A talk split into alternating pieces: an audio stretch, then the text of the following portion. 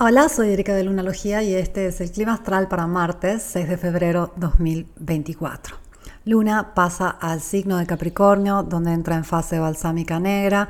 Se vienen días de reencuentro, es donde la mente se une con la emoción, el cuerpo con el alma, todo tiene que juntarse, mezclarse para transformarse. Y son días un poco complejos para aquellos que eh, no saben cómo procesar sus emociones, no tienen tanta conciencia de, su mundo interior, em, para aquellos que han pasado un periodo complicado y ahora tienen que este, hacer las cuentas, eh, purificar todo aquello que quedó pendiente.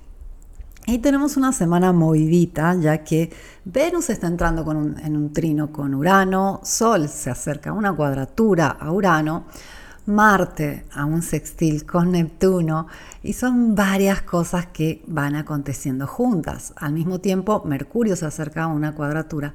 Todavía está lejos, pero va en dirección de una cuadratura con este Júpiter. Así que vienen varias cuestiones junto a la superluna nueva en Acuario del día viernes 9 de febrero.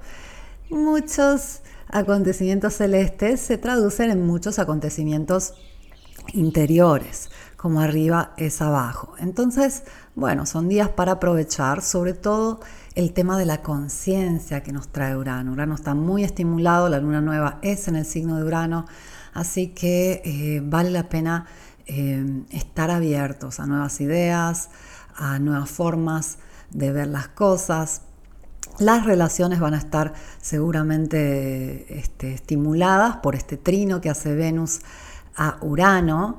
Esto es exacto eh, el día 8 de febrero, el día antes de la luna nueva.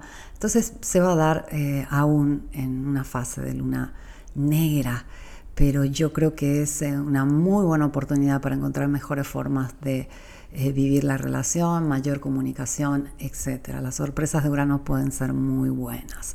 Entonces, días para este, ir mediando, balanceando, buscando armonía entre eh, esta introspección eh, que vamos a vivir hasta viernes 9 y esta opción de eh, abrir la mente, que nos tiene mucho más extrovertidos, nos tiene mirando afuera, ver a las personas de forma diferente, pero sobre todo vernos a nosotros desde puntos de vista nuevos para descubrir cosas que quizás no sabíamos. Te agradezco mucho por haberme escuchado. Vuelvo mañana con el clima astral.